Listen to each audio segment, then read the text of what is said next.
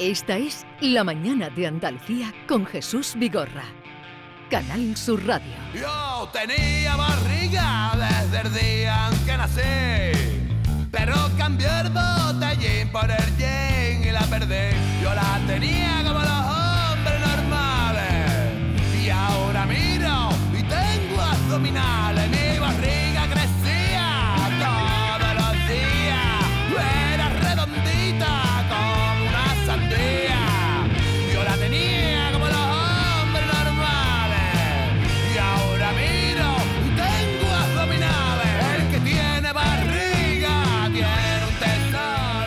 Hablar de la barriga y los tormentos que a veces nos da, porque el título del libro del que vamos a hablar con Ángela Quintas, que es su autora, es ¿Por qué me duele la tripa? ¿Por qué me duele la tripa?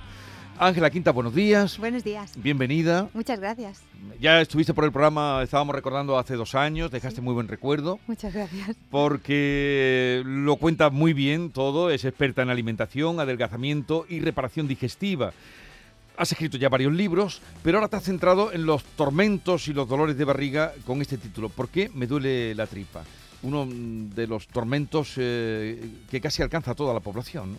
Sí, la verdad que sí. O sea, cada vez me encuentro más gente que no consigue olvidarse de su digestión a lo largo del día. ¿No? Se hincha como un globo, alterna diarrea con estreñimiento, o gente que incluso de- ensayo-error van eliminando alimentos y al final tienen una alimentación muy, muy deficitaria y con mucho déficit nutricional, pero realmente no saben qué es lo que les está pasando. Aquí eh, nos ayudas a identificar algunos trastornos o patologías que no sabemos ni cómo se llaman. ¿No? tú lo dices, pero que tenemos ese dolor, pero no sabemos cómo se llaman. Y tú nos ayudas a descubrir la candidiasis, Ujú. eh, a cómo detectarla y otras enfermedades ¿Cuál es la más común?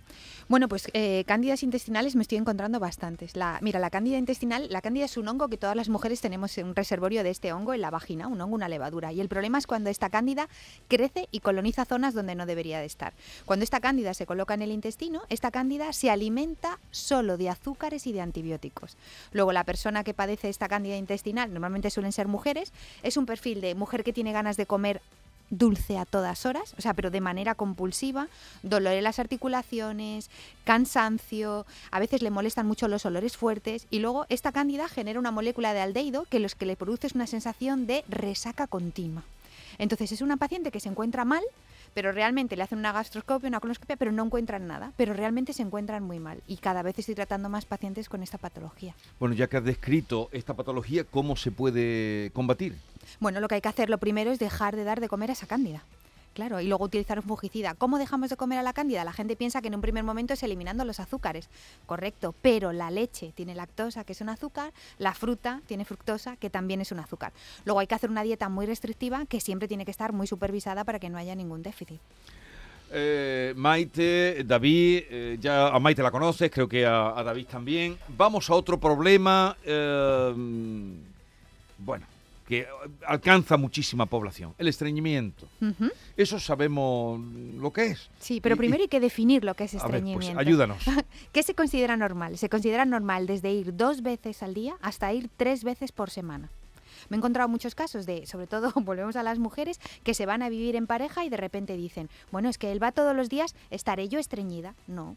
Es que tú te regulas también por los ciclos menstruales, es decir, las mujeres antes, durante y después de la menstruación nos regulamos de otra manera. Entonces, si yo ya he detectado que tengo un estreñimiento, lo primero, primero que tengo que hacer es supervisar la dieta. Es decir, si yo no estoy comiendo bien, es normal que tenga estreñimiento. Si estoy bebiendo agua, si me estoy moviendo, si todo eso lo hago bien, entonces ya puedo decir que tengo un estreñimiento. Y ahí tenemos que empezar a, podemos reparar con cepas probióticas, podemos cambiar la alimentación, o sea, sí que se pueden hacer cosas. El estreñimiento que afecta a tanta gente. Ángela, empiezas el libro hablando de algo que a mí me encanta. Es- Ellos se cachondean de mí cuando, cuando yo que- quiero hablar de la microbiota. Pero la microbiota es, es muy importante. Cuéntale a Jesús y a David por qué es importante la microbiota y al resto de Y a los todos los oyentes. oyentes. que- La microbiota es lo que antes se llamaba flora intestinal. ¿No? Eso se- seguro que os Sí, suena. eso sí. Claro, lo hemos cambiado porque no son flores, son bacterias. Entonces, son bacterias con las que yo vivo en simbiosis. Me ayudan, tienen, me aportan muchos beneficios. Y la microbiota es personal, es decir, es como nuestro código de barras. ¿De qué depende? De si naciste por cesárea o por parto natural, de si tu madre te dio el pecho o no, de si tienes mascotas, de qué enfermedades has tenido. Y, por ejemplo, si ha visto que en enfermedades muy importantes como el Alzheimer, la ansiedad, la depresión, hay una alteración en la microbiota. Y lo último que se está viendo en microbiota, lo último que se está publicando es microbiota y COVID.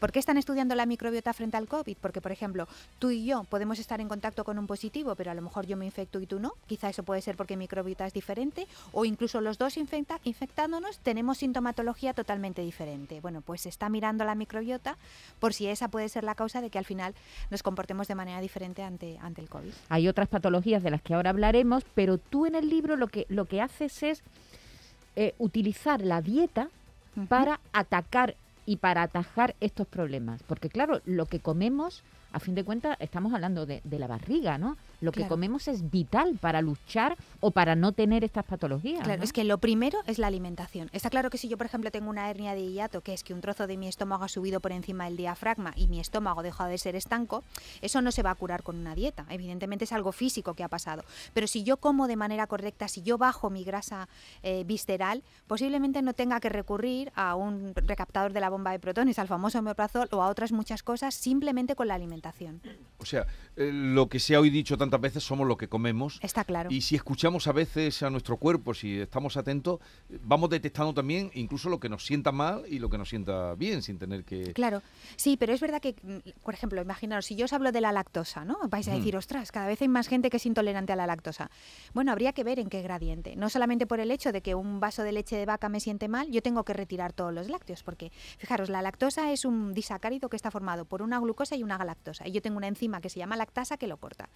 Eh, si yo fermento esa lactosa para hacer esa leche, para hacer yogur, para hacer queso, la concentración de lactosa disminuye. Y si yo comparo vaca con oveja, donde menos hay es en oveja. Entonces, ¿por qué me voy a eliminar todos los lácteos si realmente solo me sienta mal la leche de vaca, pero un trozo de queso de oveja me encanta? Ya. Entonces, bueno, ahí por eso tenemos que personalizar un poco. Ángela, el otro día me encontré a una amiga y me la encontré muy delgada. Y digo, oye, ¿qué, qué te- qué estás haciendo? Y me dijo una expresión que ahora estoy escuchando mucho, que está de moda y, y, me da hasta coraje, creo, de tanto como lo escucho, que dice, no, es que ahora no ceno, ahora hago ayuno intermitente. ¿Qué es? La y, gran palabra. Y si es recomendable eso de estar tantas horas sin comer. Mira, yo eh, te voy a ser sincera, yo no soy fan del ayuno intermitente. No soy fan del ayuno intermitente porque yo necesito desayunar. O sea, yo me levanto por la mañana y mi mayor actividad se desarrolla por la mañana. Yo no, neces no puedo salir de casa sin haber desayunado. Es verdad que abrir una ventana en la que dejamos descansar nuestro páncreas sin secretar insulina funciona muy bien, pero yo me estoy encontrando mucha gente que está haciendo una mala interpretación del ayuno intermitente porque dicen, como solamente voy a comer una vez al día, ah, puedo comer todo lo que quiero. Y eso es una mala interpretación del ayuno intermitente. Entonces, bueno, yo creo que la dieta se tiene que adaptar a ti y tú te tienes que adaptar a la dieta. Yo no puedo comer una vez al día porque si no, es que no aguantaría. Pero tú cuál recomiendas, el de no cenar o el de no desayunar. Hay dos tipos de ayuno intermitente, ¿no? A ver, si tú no cenas o cenas solo proteína, ahí acti- puedes activar una reacción que se llama el ciclo de Krebs o el ciclo del ácido cítrico, que lo que haces es utilizar tu grasa como fuente de energía. Eso está genial. Pero si luego por la mañana te vas a levantar y vas a tomar bollos, no sé qué, pues es que no te ha no servido sirve de de nada. nada. Te has estropeado. Eh, ha- hablas mucho de las alergias, de las intolerancias también en el libro que están al cabo de la calle. Sí. Pero a mí me gustaría hacerte una pregunta. Gente que no es alérgica, Jesús, no sé si tú lo sabes, gente que no es alérgica al gluten, ni que es intolerante al gluten, pero retiran el gluten de su dieta. Con eso hay que tener mucho cuidado. Mira, lo primero que hay que diferenciar es entre alergia e intolerancia. La alergia es cuando nuestro sistema inmune ya se pone alerta. Si yo soy alérgica a los cacahuetes, la opción es eliminar los cacahuetes, no hay opción. Otra cosa son las, las intolerancias, ¿no? Como lo que hablábamos antes de la lactosa, que yo puedo ser intolerante a la lactosa, pero simplemente eliminando la leche puedo tomar queso. Cuando eh, mandamos el mensaje de que el gluten es malo y que hay que retirar el gluten, hay que tener mucho cuidado. ¿Por qué? Porque el gluten es un aglutinante, es decir, le da esa textura al pan, a los bollos.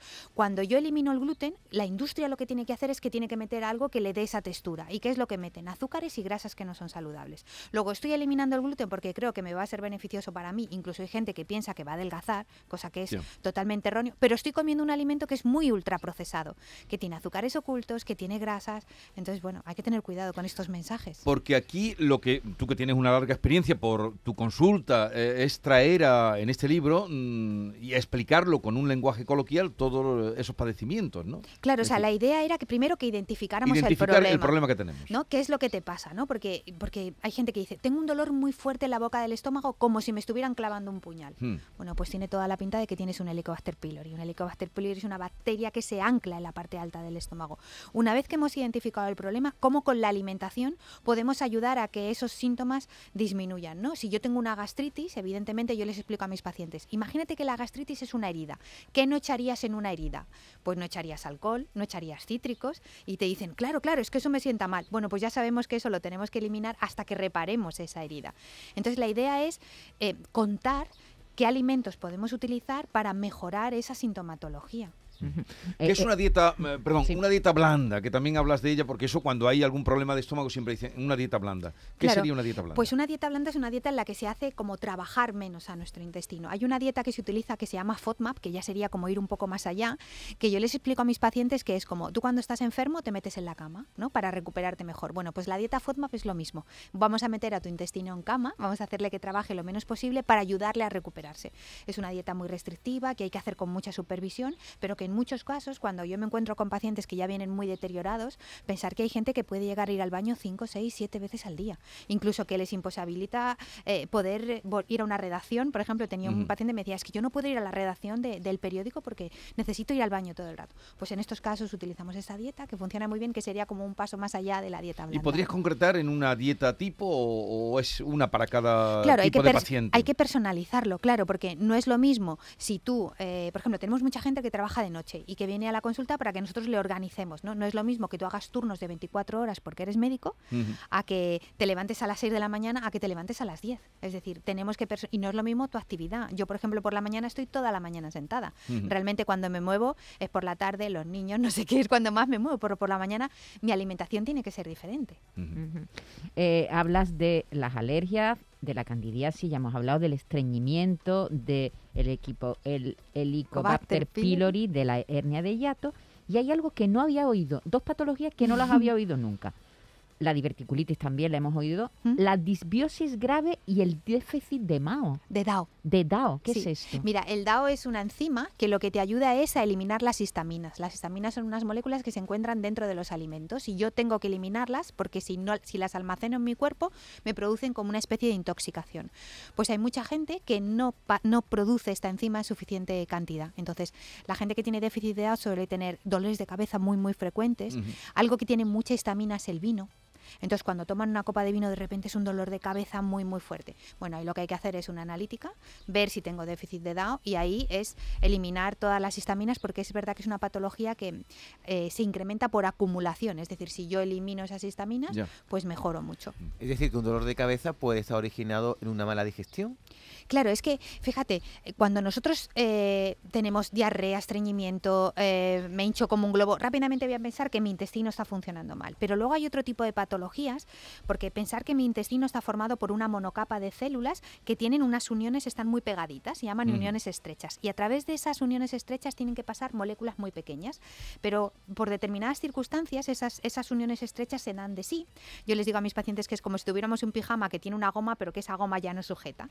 Entonces se llama un intestino encolador o un intestino hiperpermeable, que lo que ocurre es que a mi torrente sanguíneo, que es lo que hay al otro lado de mi intestino, pasan moléculas que no deberían de pasar. Entonces mi sistema inmune se defiende ante, ante esas moléculas y pueden aparecer sintomatologías como dolor de cabeza, manchas en la piel, cosas que yo en un primer momento no voy a relacionar Con- con mi intestino, dolor en las articulaciones. Pues eso también el origen puede estar en mi intestino.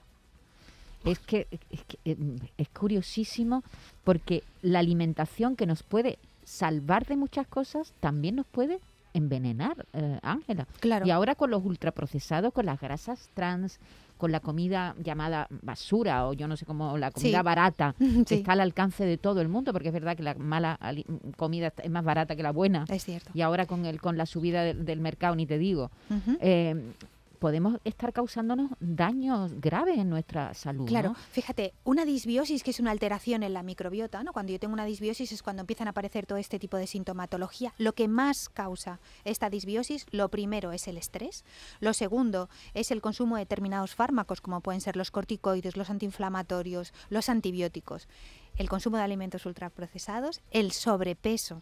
Entonces, claro, es que vamos de cabeza hacia esto. Cada vez hay más sobrepeso, sobre todo en Sí. niños. Eh, comemos mal, comemos alimentos ultraprocesados, pero es que el problema es que esos alimentos ultraprocesados están ricos, o sea, tienen una alta Claro. palatabilidad. Los tomamos y también sentimos felicidad. Es que ese es el problema de este tipo de alimentos. Incluso hay estudios que demuestran que el solamente el ruido de la bolsa de patatas, este ruido del, pues eso nos hace salivar. Entonces, claro, hay que tener mucho autocontrol para eliminar estos alimentos. Las bolsas de patata, la bolsa de patata no, las patatas chips son siempre... Hombre, son ¿Malas? alimentos ultraprocesados. Si tú te quieres tomar una patata, tómate una patata rica con un aceite de oliva rico y vamos, es que no tiene ni, vamos, no hay color. Eh, eh, Bueno, ahora hemos descubierto, a raíz de la escasez que va a haber de girasol, que se, se utiliza más de lo que nos creemos el girasol. Bueno, el, el- a ver, el girasol es muy rico en vitamina E, lo que pasa que nosotros aquí tenemos aceite de oliva. Es verdad Sí. que el girasol sería mucho mejor para utilizarlo en crudo, porque su punto de humeo, el punto de humeo es aquel en el que cuando nosotros lo calentamos pierde propiedades, lo tiene muy bajito. Entonces, pero claro, es que, que vamos a echarle una ensalada de aceite de girasol No, teniendo aceite no. de oliva. No, no, pero para, pero para lo- para los fritos... Pero es mejor hacerlo con... Es que el aceite de girasol cuando se calienta, Sí, cuidado con el aceite de girasol. Pero es verdad que los fritos ¿Qué? son más bonitos. pero se utiliza mucho. Se tú utiliza. sabes. Es que Se a raíz utiliza. de lo que ha pasado, porque el aceite de girasol, aparte por el precedente de la colza, estaba como, Sí. como no se quería hablar, pero mm, en los restaurantes para freír el pescado lo utilizan pero mucho. porque es más bonito. O sea, la fritura con aceite de girasol es mucho más bonita que la fritura con aceite de oliva. Eh, ¿Los fritos eh, en qué proporción? ¿No? ¿Así? ¿Nada con la cabeza? Hay que intentar evitarlos. Madre mía. Pescadito frito es una cosa No, digo muy... por-. Hay que intentar evitarlos. ¿Cu- cuán- Ni- ¿Cuántas veces a la semana se puede comer uno un pescado frito? A la plancha, a la plancha, al horno, un Pero digo- papillote. pero ni siquiera con, con una harina de garbanzo, ni siquiera... No, pero no tampoco, o sea, si es que no es cuestión, es cuestión de, de- de que tenemos que intentar evitar esas grasas. A ver, que si lo, yo siempre digo, lo que hago un día no pasa nada. Lo Ajá, importante es lo que hago los 365 Claro. días año. Ángela, ¿qué pasa con esa... eh, ha- ¿Has probado las, las freidoras sin aceite? Las de aire, Sí. pues no la he probado yo, pero es verdad que sé que está dando bastante buen resultado y la gente las está utilizando. Sí. Es que Freidora con- sin aceite. Sí, Sí, con aire, sin- con aire. freidora ¿Cómo de aire. Pues lo que hacen es que con el aire caliente tuesta el, el alimento. Sí. Sí, Vale. sí, Las ver, te- patatas fritas salen en las fotos preciosas. Yo no las Te, he te probado. pasamos una consulta. Venga. A ver, ya que tenemos aquí una experta de, de esta categoría y de este nivel, que ya ven ustedes cómo lo entiende todo. Hola, buenos días Vigorra, buenos días a todo el equipo. Mira, yo quisiera hacerle una consulta. Yo tengo una niña de nueve años, ¿vale? Cuando le doy la leche de vaca normal, piensa que la he envenenado porque le duele mucho la tripa. Le empecé a comprar leche sin lactosa y lo estaba tolerando bien. Ahora llevo, llevo igual que ahora le estoy, como ya está tomando leche sin lactosa porque le hicieron la prueba de la lactosa y no salió nada, o sea que ella podía tomar bien. Pero últimamente ya hace tres días que le voy dando leche sin lactosa y siempre que termina de desayunar mm, el desayuno con la leche le produce dolor de estómago. ¿Qué debo hacer? Claro, es que puede ser que no- su problema no sea la lactosa, sino la proteína de la leche, que es la caseína. Es decir, no, no la lactosa como tal. Ah, No sé si habéis probado alguna vez la leche sin lactosa, que tiene un sabor dulce. Y La leche sin lactosa. Sin lactosa. Y la gente dice, No, esta no la he leche... probado. A mí me ¿No? gusta. Yo sí, sí. tampoco. Sí, la gente Sí. dice, lleva azúcar. No, no lleva azúcar. Lo que pasa es que la molécula está rota, esta molécula de disacárido que os decía, glucosa y galactosa rota. Que es muy grande esa proteína, ¿no? Es un disacárido, glucosa Ajá. y galactosa. Al romperlo, lo que pasa es que hay moléculas de glucosa sueltas, entonces esa leche está mucho más dulce. Por ejemplo, nosotros esa leche la utilizamos cuando la gente está muy enganchada a los edulcorantes. Sí. Le decimos, utiliza durante un tiempo leche sin lactosa porque al estar más dulce podemos ir rebajando los edulcorantes. ¿Por, Otra- por otra- qué, a ver, ¿por qué has puesto como título ¿Por qué me duele la tripa? Podrías haber puesto ¿Por qué me duele el estómago? Que solemos siempre utilizar esa palabra. Sí. ¿Por qué me duele la barriga? Sí. Bueno, ¿Qué, porque... qué es un dolor de estómago, un dolor de barriga, un dolor de tripa? ¿Hay Porque- alguna diferencia o no? A ver, no es lo mismo que te duela la tripa que te duela a que te duela la parte baja, que es el intestino. Pues el intestino te puede doler simplemente por gases. Hay mucha gente, sabéis que cuando tengo un cólico de gases se puede confundir incluso con un infarto. Sí, sí, hay. Eh, muchas es mu- veces que puede se ser muy potente. Bueno, el título fue un poco como para que la gente cuando lo viera en las librerías Claro, dijera, yo me siento rápidamente". identificado con este Pero título. los gases, ¿cómo Estamos aquí quitándonos la palabra uno al otro. Sí, eh, los gases. Peleándonos, Eh, estamos los aquí gases, peleándonos. ¿cómo se detectan los gases? Mira, los gases se producen, primero se producen por las bacterias que nosotros tenemos en la parte final del colon. Y dependiendo de si en ese gas va azufre o no, tienen un olor u otro. Azufre. Claro, no es lo mismo. El azufre huele a huevo podrido. Mm. Entonces, cuando esos gases tienen un olor muy fuerte, pues quiere decir que bueno, que puede haber, que haya un desequilibrio en la parte final del colon. Levanta, Levantan la mano. Levanto la mano. Me Venga. toca, me toca. Hay una cosa que, en la que Pregunta defiende directa. siempre, siempre Ángela y que no tiene y que y va en contra Jesús de las dietas de las que eh, oímos hablar, de la dieta disociada, de todas las dietas estas, que es que la proteína hay que tomarla con hidrato o que el hidrato hay que tomarlo con proteína. Siempre. Y siempre se ha dicho que no, que el hidrato fuera o que el hidrato Vale, si tú quieres comerte un plato de pasta, cómete un plato de pasta, pero sin proteína, no mezcles. No, tú no, no, no. defiendes lo contrario. Siempre, ¿Por dieta qué? de control de insulina. Fijaros, ¿cómo son los orientales, los japoneses? Tienen tipín todos. Mm, ¿Y qué sí. hacen? Arroz con pescado, noodles con pollo o con cerdo. Cuando vosotros erais pequeños, plato de lentejas, ¿os acordáis? Sí. Plato de Duralex. Sí. Cacito y medio de lentejas. ¿A que siempre había un segundo? Sí. El Sí. Pescado, en mi casa pescado. Sí, mi madre ponía huevo, cinta de lomo, boquerones. Pues eso es, mezclar el hidrato con la proteína para no hacer un pico de insulina. ¿Y para O sea- adelgazar también? Sí, claro. para adelgazar Oye. Ángela, el otro día fui invitado a una comilona que ponía un potaje de garbanzo con tagarnina muy Qué rico. Y rico. había un señor de 85 años que era un sabio, dice, David, busca, busca vinagre. Digo, ¿vinagre por qué? Sí, Dice, porque si le echas vinagre a las alubias y a los garbanzos, Correcto. tendrás menos gases. ¿Eso, eso de y a las sale? lentejas. Fijaros, las, eh, sobre todo se utiliza para las lentejas. O sea, yo digo Sí, que las sí, abuelas eran siempre, grandes, grandes alquimistas. Cuando nosotros juntamos una, una lenteja con arroz, un cereal con una legumbre, ya estoy haciendo un superalimento porque tengo todos los aminoácidos esenciales. Y cuando le echo vinagre, la- el hierro que se encuentra dentro de las lentejas es un hierro que tiene tres cargas positivas y que no se puede unir a la molécula de oxígeno que yo inspiro porque tiene dos cargas negativas. Cuando le echo vinagre, esta molécula de hierro 3 más se convierte en hierro 2 más y ya lo puedo unir a la molécula de oxígeno. O sea que no es por el sabor. No, no, no, no, no. Es porque realmente de esta manera, Nunca- yo siempre me he preguntado por qué le pongo. Pues porque en estás mi casa fijando. se hacía, ¿por qué le pongo vinagre a la lenteja? ¿Pero reduce Y los gases? Ahora, bueno, eh, fíjate, los gases normalmente se producen por la piel del, del- Por eso ahora venden lentejas sin piel. ¿Y garbanzo sin piel? Gar- Si tú haces humus, no te da gases, porque la piel está triturada. Ajá. volvamos a los gases. Decías que había los que tenían el olor fétido, pero... Inter- o no. que ¿Le interesa cuando- o mucho no. los gases? No, no, pero, no, pero también porque muchas veces a lo mejor los utilizamos mal, diciendo tengo gases Sí. Y, y hay mucha gente lo oímos Sí. y a lo mejor no son gases. ¿Qué me no vas a sé. contar si yo llevé a mi marido una vez de urgencia pensando que le estaba dan- dando un infarto? Y tenía un gas.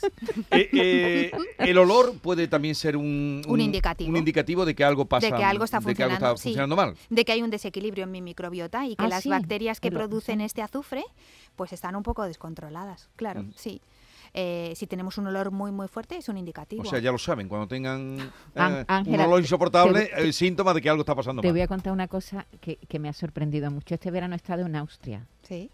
y entonces en, en la casa cuando, es un poco guarro lo que voy a contar. Si hay gente, Estamos acostumbrados. si hay gente delicada, que se tape los oídos un minuto. Tú sabrás qué pensará Ángela de dónde la han traído. A ver, a ver, a ver. Y entonces cuando tú ibas al baño Sí. Había como un, Un escaloncito.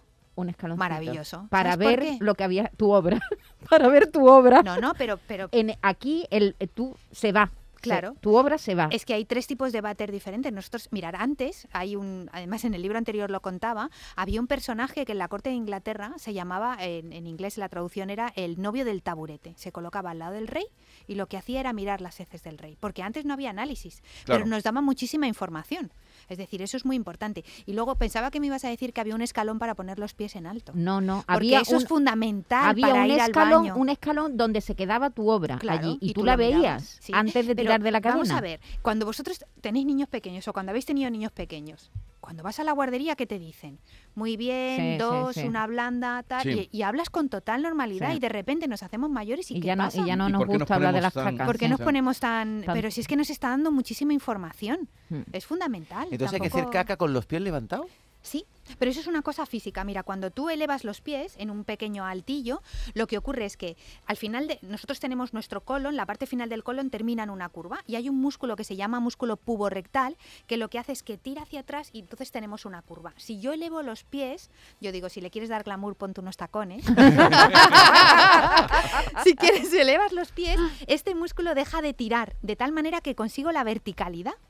Entonces es mucho más fácil ir al baño. ¿Os acordáis de los baños que solamente había un agujero? Sí. Esa es la manera Las- natural de ir al baño. Y cuando tenéis niños pequeños y tienen el pañal, veis que cuando hacen caca se ponen en sí, sí, cuclillas. se ponen en la manera natural. Vamos a dejarlo aquí, pero el libro donde cuenta todo esto y, y- y además dando incluso menús que das también Sí, en este sí, libro, ¿por qué me duele la tripa? ¿Por qué me duele la tripa, Ángela Quintas? Pues ahí hay todas las respuestas. Eh, menú, mm, ayudar a detectar y no como Maite llevar a su marido porque tenía cáncer eh, creyendo que tenía un infarto.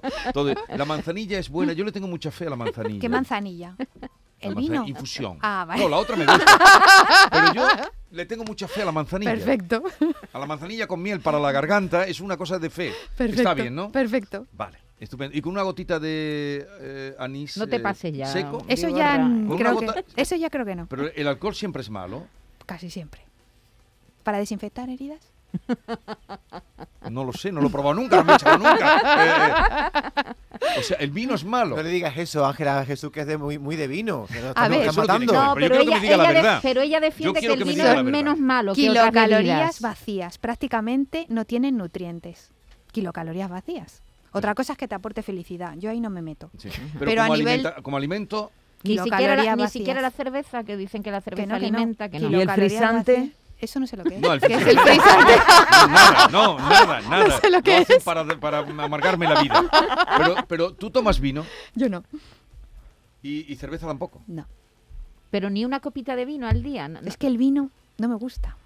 Tengo esa suerte. Mira, con lo bien que nos estábamos llevando, Porque la con lo bien que nos la estábamos felicidad llevando, te la dan otras cosas, ¿no? Mira, te, te cuento lo- con lo bien que nos estábamos cuento llevando. una cosa que es mi me- me- debilidad. Pero chocolate sí tomarás. Chocolate palmera sí. de chocolate. Ya te he confesado algo. No, pero eso no me gusta a mí. Ah, pero a mí sí. Eso es muy malo. Me ibas a decir es algo. muy malo, pero ostras, ¿y qué quieres que haga? Todo el mundo tiene su punto débil. Ese es mi talón de Aquiles. Vale, vale, vale. Yo te contaré el mío. Si es observarse, lo que tú has dicho es eh, observarnos. Yo mm, eh, descubro que si tomo vino por la noche, no me puedo levantar a las cuatro y media. Entonces eh, no tomo, yo me levanto Claro. a las cuatro y media de la mañana. No puedes. No el vino puede. son kilocalorías vacías, que prácticamente no tienen nutrientes. Imagínate que tú consumes 1500 kilocalorías a lo largo del día Sí. y todas las consumieras en forma de vino. ¿Estarías cubriendo tus necesidades calóricas? Sí. ¿Te estarías nutriendo? No. Ya con eso te lo he dicho. Oye, vuelve por aquí cuando quieras. Cuando me ¿Eh? invitéis. Eh, Ángela Quinta, ¿por qué me duele la tripa? Es su último libro. Hay otros que eh, ya en el título dicen, en- entrañan lo, lo mucho que dicen. El secreto de la buena digestión, que fue la última vez que estuvo por aquí. Las recetas para adelgazar para siempre.